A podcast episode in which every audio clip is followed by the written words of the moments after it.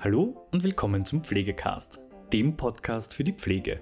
Stefan Höfer, stellvertretender Pflegedirektor bei Kuratorium Fortuna, spricht heute mit Esther Matulic über das herausfordernde Feld der Langzeitpflege. Was ist geriatrische Langzeitpflege und was können Praktikantinnen dort lernen? Worauf kommt es an? Pflegen und Lernen in der Langzeitpflege. Viel Spaß mit der heutigen Folge. Stefan Höfer. Sie sind stellvertretender Pflegedirektor bei Kuratorium Fortuna. Können Sie so lieb sein und uns einmal ein bisschen vorstellen, was das für eine Einrichtung ist, was dort geschieht? Genau. Ähm, grundsätzlich ist das Kuratorium Fortuna ein ähm, gemeinnütziger Verein. Wir betreiben innerhalb Wiens fünf ähm, Seniorenwohnanlagen wo wir uns sozusagen sowohl in der Betreuung als auch in der Pflege um, um die 1400 Bewohner, alte Menschen, teilweise auch sehr hochaltrige Menschen ähm, in allen Lebenslagen kümmern. Ähm, genau, die, die fünf Häuser beziehen sich ausschließlich ähm, auf Wien und wir bieten verschiedene Wohnformen und auch Betreuungsformen an. Im klassischen Fall ist das, äh, sind das geriatrische Langzeitpflegestationen, ähm, also wir nennen das mittlerweile stationäres Wohnen, ähm, ja. wo vorwiegend hochaltrige Bewohner hm, großteils auch mit ähm, einer Demenzerkrankung leben. Und in allen Häusern gibt es aber auch Apartments, wo Bewohner leben, die zum Teil noch sehr, sehr, sehr autark und selbstständig sind und ihren, ihr tägliches Leben ähm, ohne Unterstützung oder mit sehr wenig Unterstützung bestreiten. Und dann gibt es sehr wohl auch ein betreutes Wohnen, wo ähm, Menschen leben, die in verschiedenster Dimension Unterstützung, Betreuung, Pflege erhalten. Mhm. Also eine große Einrichtung. Und es geht einmal rund um die geriatrische Pflege, sind diese, ist, sind diese Pflegesettings. Ähm, das heißt, mit, auch mit hochaltrigen Menschen, mit älteren Menschen, die Pflege und Betreuung benötigen. Richtig, genau. Und da ist es so, dass Sie auch Praktikantinnen, Praktikanten, Studierende haben, die dort sozusagen ihre, einen Teil ihrer Ausbildung absolvieren, indem sie äh, dort die praktischen Stunden, also die Praktikumsstunden machen. Und das sind dann Wochen bis Monate üblicherweise, nehme ich an. Gell? Richtig, ja. Und meine Frage ist jetzt einmal so grundsätzlich, was sind da so Ihre Beobachtungen und vielleicht schauen wir einfach ein bisschen durch thematisch. Also gibt es einmal grundsätzlich Beobachtungen, die Sie, was Praktikantinnen und Praktikanten, also meist sehr junge Menschen, jüngere Menschen, ähm, was, wie sich das gestaltet, wenn die quasi auf, auf hochaltrige Menschen, auf, äh, auf, auf ältere Menschen stoßen, wenn die mit ihnen in der Pflege konfrontiert sind? Mhm. Vielleicht gleich ähm, vorausschickend, auch junge Menschen, also Praktikant ähm, oder Auszubildender oder manchmal auch Student mittlerweile. Ähm, bedeutet jetzt nicht immer, dass es nur junge Menschen sind. Also das sind ja. durchaus auch Menschen dabei, die schon Lebens- und Berufserfahrung mitbringen oder vielleicht zweiten Bildungsweg, eine weitere Ausbildung, eine Weiterbildung und dergleichen. Ähm, gibt es auch. Ähm, im klassischen Fall haben wir aber natürlich auch sehr, sehr junge Praktikanten, ähm, die vor allem aus der Fachausbildung, die ja mit ähm, 2023, wenn ich das jetzt richtig im Kopf habe, ausläuft. Und, genau, genau. Ähm, die nächste Generation sozusagen der Bachelor-Studenten. Ja. Ähm, die Beobachtungen im Großen und Ganzen. Also Grundsätzlich muss man sagen, ähm, für das, dass diese jungen Menschen jetzt abseits von ihrem privaten Erleben mit vielleicht Oma, Opa ähm, ja noch wenig Berührungspunkte hatten mit sehr alten Menschen, da hochaltrig, 85 und älter, ähm, funktioniert das im Regelfall spannenderweise oder mittlerweile, ich, ich würde dann sogar erklären, warum das wahrscheinlich so ist, aber funktioniert ja. das sehr gut. Ja, also wir haben, ich traue mich sagen, nahezu ausschließlich positive Erfahrungen. Schön, schön. Und Sie sagen schon, Sie führen es auf etwas zurück oder Sie haben eine Idee, warum das so ist?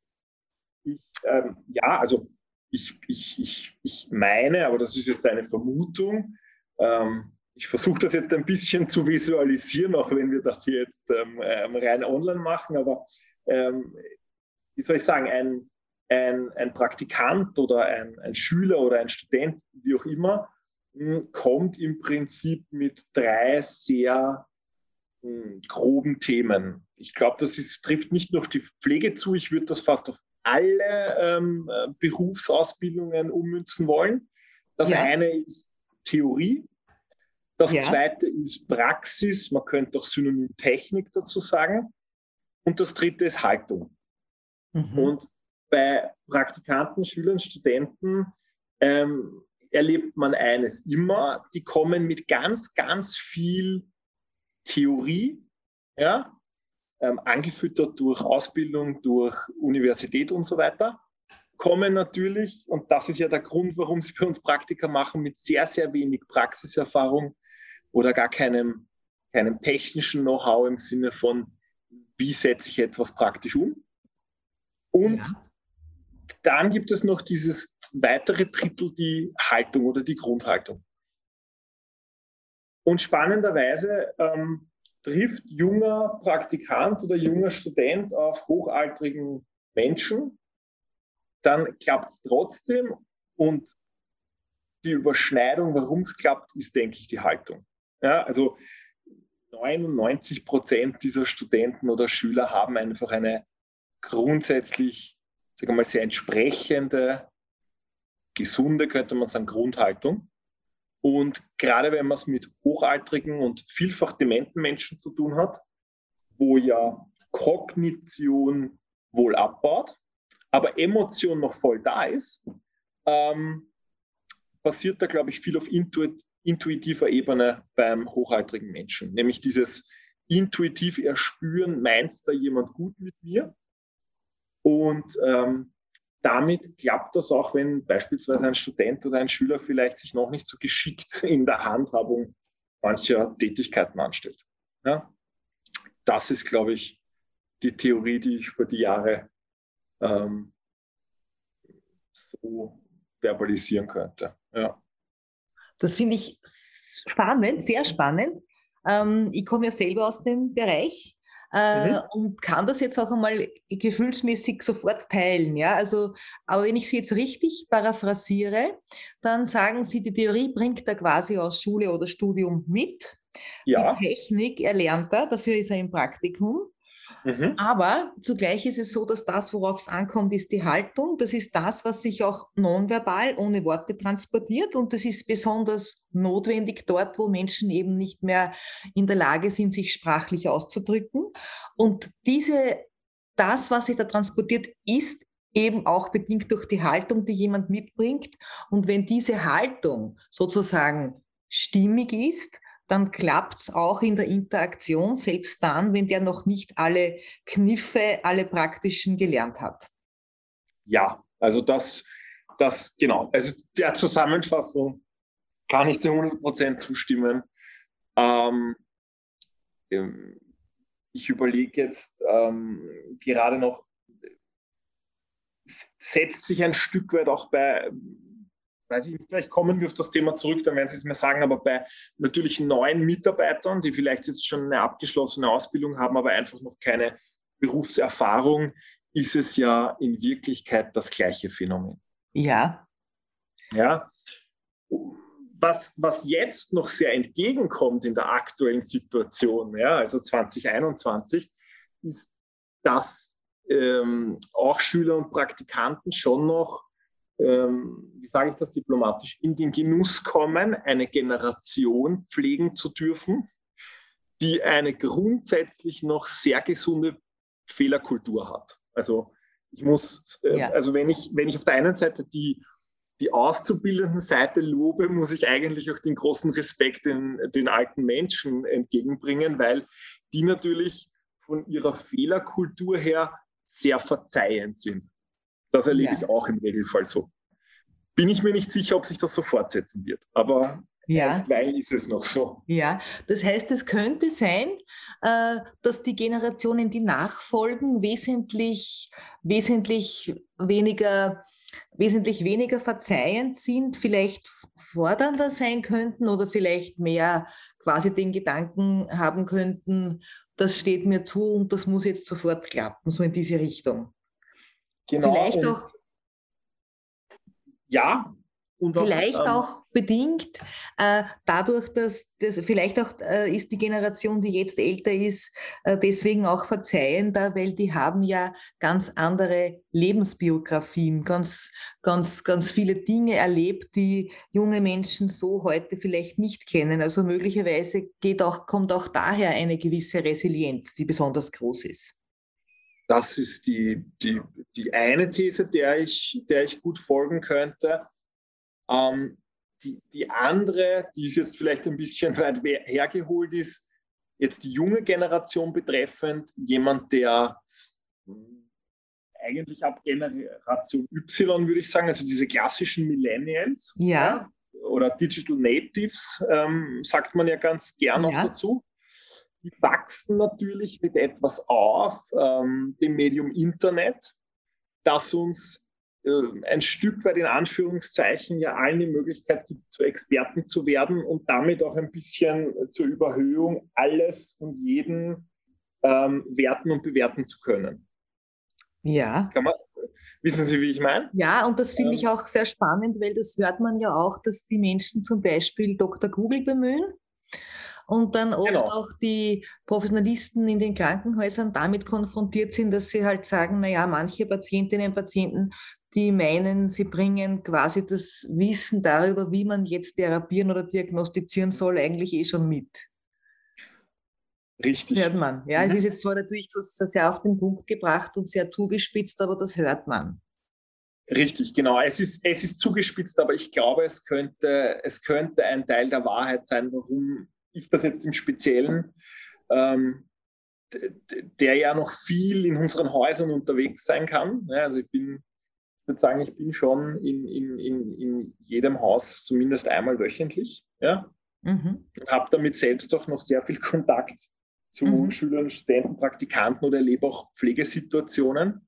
Mhm. Und ähm, da erlebe ich einfach noch eine Generation an alten Menschen, die, die dieses, dieses klassische äh, Bild der Weisheit noch mitbringt. Ja, und ja. Weisheit bringt ja immer auch ein bisschen aus meiner Sicht mit, dieses, dieses, äh, die, die, diese, diese Nachsicht, ja?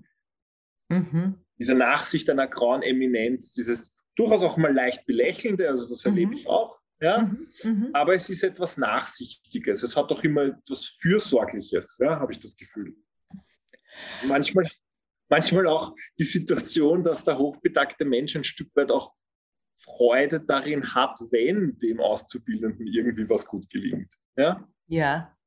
ja. Und das wandelt sich halt schon in eine, in eine Kultur des Forderns, denke ich.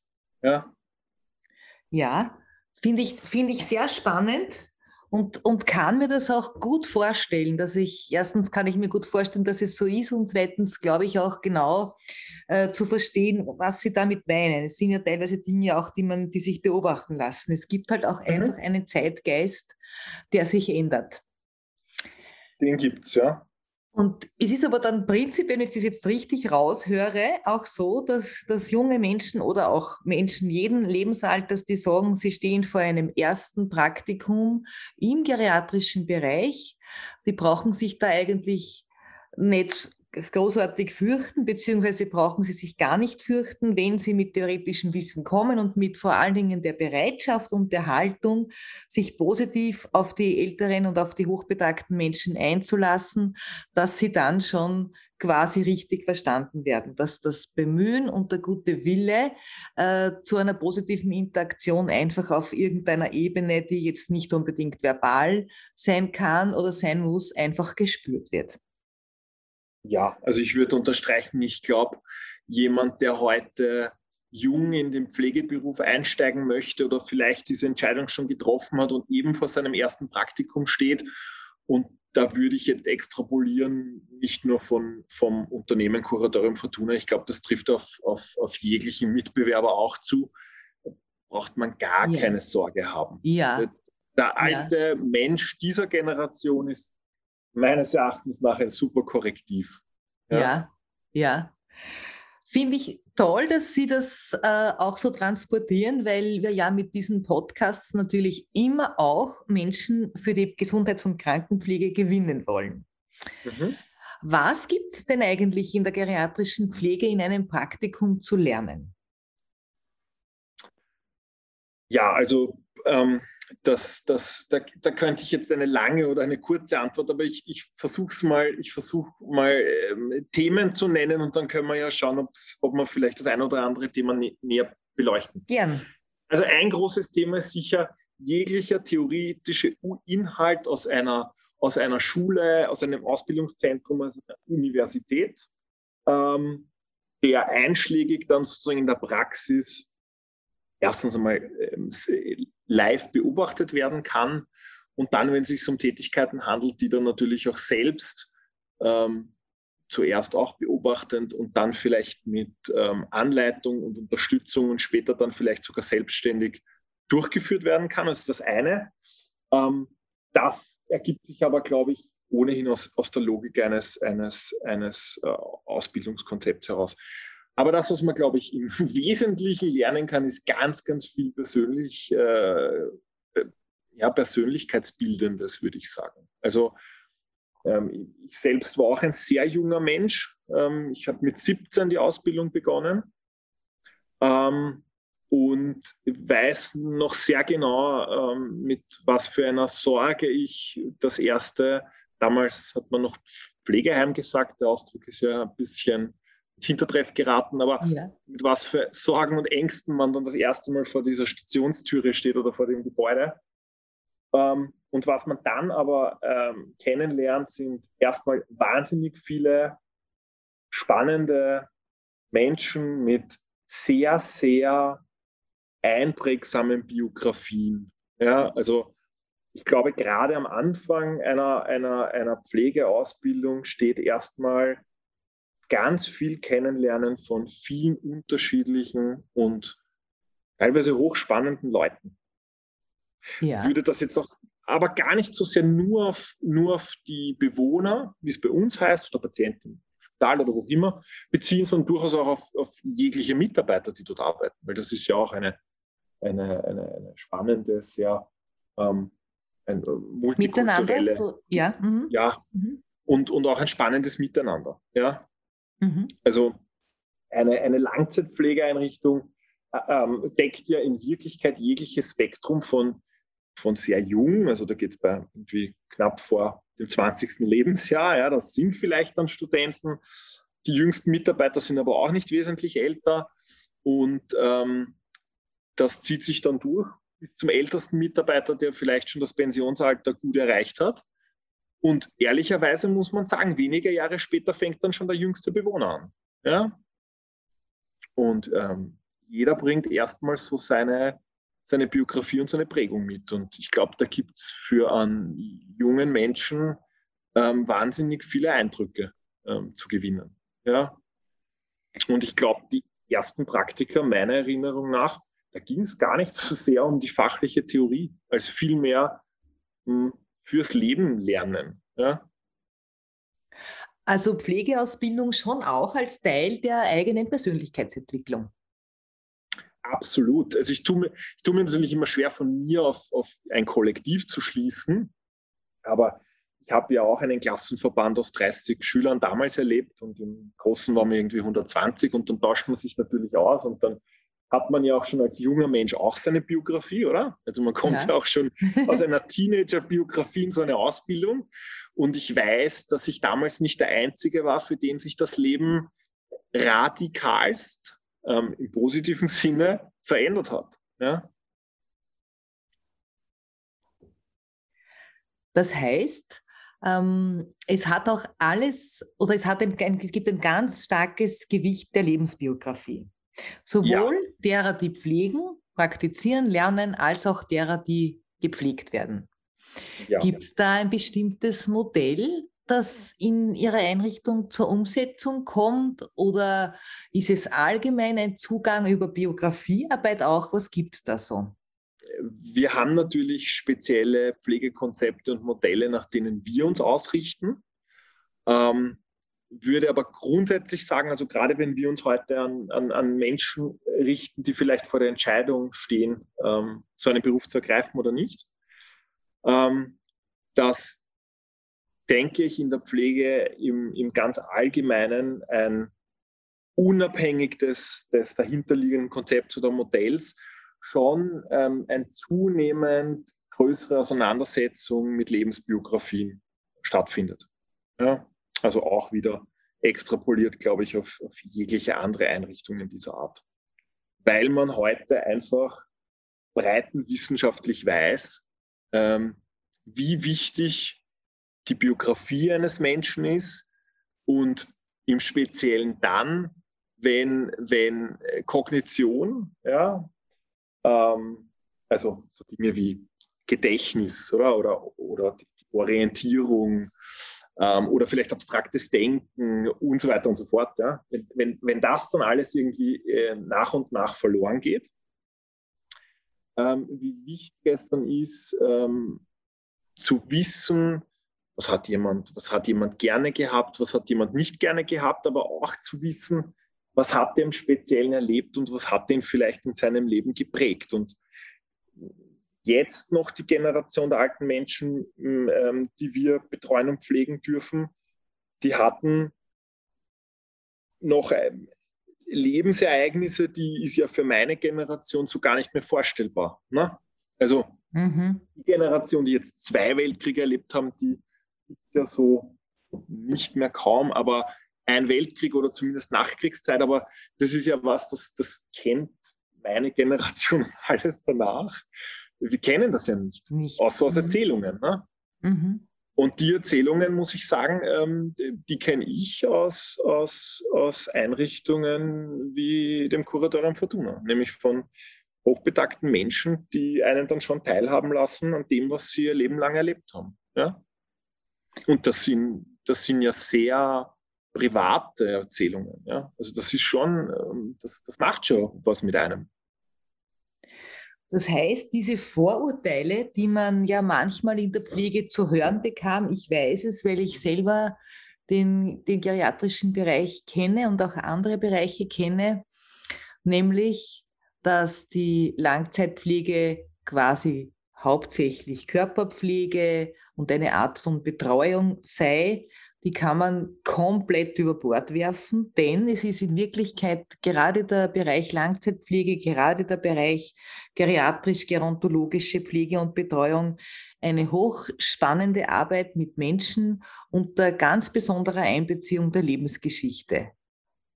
Ja, also ich glaube, wenn, wenn man heute noch den Fehler begeht, ähm, geriatrische Langzeitpflege auf den Akt des, in Anführungszeichen, Waschens zu reduzieren, also ich kenne das ja auch noch, ja, ähm, dann ähm, entwertet man da ganz, ganz viel. Also nicht nur auf Seiten des Berufsbildes, das ohnehin, aber eigentlich auch auf Seiten der, der, der pflegebedürftigen Menschen. Ja. Natürlich ist der Akt der Körperpflege etwas Elementares. Das ähm, gehört, glaube ich, zu jedem Leben dazu. Und ich denke, gerade die die, die jüngeren Generationen, also wenn wir uns, wenn wir uns Social Media, Media anschauen, wie wichtig Körperkult und Körperkultur ist, ja, muss ja. gerade der jüngeren Generation sehr bewusst sein. Dann können wir nicht drum herum diskutieren, dass natürlich ähm, jedem Menschen das ein Anliegen ist, irgendwie sich sauber wohlzufühlen und dergleichen. Aber sowohl im fachlichen ähm, bringt die Langzeitpflege schon ähm, ein, ein, sehr, sehr breites Spektrum mit sich. Also man hat in Wirklichkeit alle Krankheitsbilder ähm, subsumiert auf einem Bereich. Also da, da, da kann einem im Prinzip ähm, jegliches Krankheitsbild begegnen. Ja? Und darüber hinaus kommt dann noch ähm, wirklich teilweise ähm, Biografien oder einzelne Lebensereignisse, die inhaltlich Stoff für Bücher und Romane wären, wenn man da nicht wüsste, dass das real so stattgefunden hat. Ja? Das kann ich mir sehr gut vorstellen. Ähm, und, und, und ich hoffe und ich denke, dass das, was wir jetzt über die Langzeitpflege, die geriatrische und gerontologische hören durften, viele, viele Menschen positiv anfixt. Auch junge Menschen, die vielleicht vor der Entscheidung stehen, so einen Beruf zu ergreifen. Könnten Sie es empfehlen? Würden Sie es wieder tun? Ähm, ja, ähm, die kurze Antwort ist ja. Ja. ähm, die lange Antwort ist, ich kann mir vorstellen, wie, wie, wie, wie, wie schwer das teilweise ist, eine, in der heutigen Zeit eine Berufsentscheidung zu treffen. Ja. ja ich glaube, dass die Abwägung viele Aspekte beinhaltet. Wie sicher ist der Job? Wie gut bezahlt mag er sein? Wie inhaltlich fordert er mich? Wie sind meine Weiterbildungs-, Karrierechancen etc. pp. Ja? Ja. In meinem Fall, um jetzt was Persönliches zu sagen, ich habe es mir damals nicht selbst ausgesucht. Für mich haben damals meine Eltern entschieden. Aha. Ähm, ähm, muss aber rückblickend sagen, ähm, danke an meine Eltern. Ich habe es nicht bereut. Ich habe es ja. nicht bereut. Ähm, für mich war der Schlüsselmoment das erste Langzeitpflegepraktikum und der erste Kontakt mit wirklich sehr alten Menschen. Ich habe heute noch eine Bewohnerin im Kopf mit 98, ich habe sie bildlich vor mir. Und ähm, dieser Moment, wo man für ganz, ganz wenig, in Wirklichkeit bin ich dort völlig ahnungslos, ähm, Händchen halten im Tagraum gesessen und habe gehofft, dass man mich mit keiner Tätigkeit überfordert. Ja. Ähm, rausgekommen ist, dass ich ähm, am Ende dieses Praktikums eigentlich auch meine Freizeit dort verbracht habe. Und dann le le letztlich sehr schnell wusste, dass ähm, egal wie inhaltlich spannend die komplette Ausbildung sein wird, und das ist sie in allen Belangen, ähm, war es bei mir sehr schnell die Altenpflege. Und damit war ich auch selbst sehr, sehr jung, ähm, mit knapp 20, 21 Jahren, ähm, und habe in der Altenpflege begonnen und würde das, würde das jedem, der vielleicht auch unsicher ist, was er denn tun soll, empfehlen. Ja? Weil dort ist man Menschen in Kontakt, auch mit Kollegen, ähm, die durch wahrscheinlich diesen Sozialberuf schon auch ein ganz gutes Gespür haben für junge Menschen wie mich damals.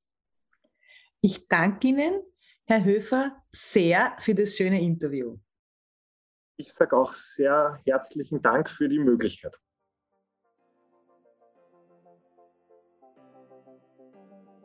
Ja, das war es auch schon wieder mit der heutigen Folge Pflegecast.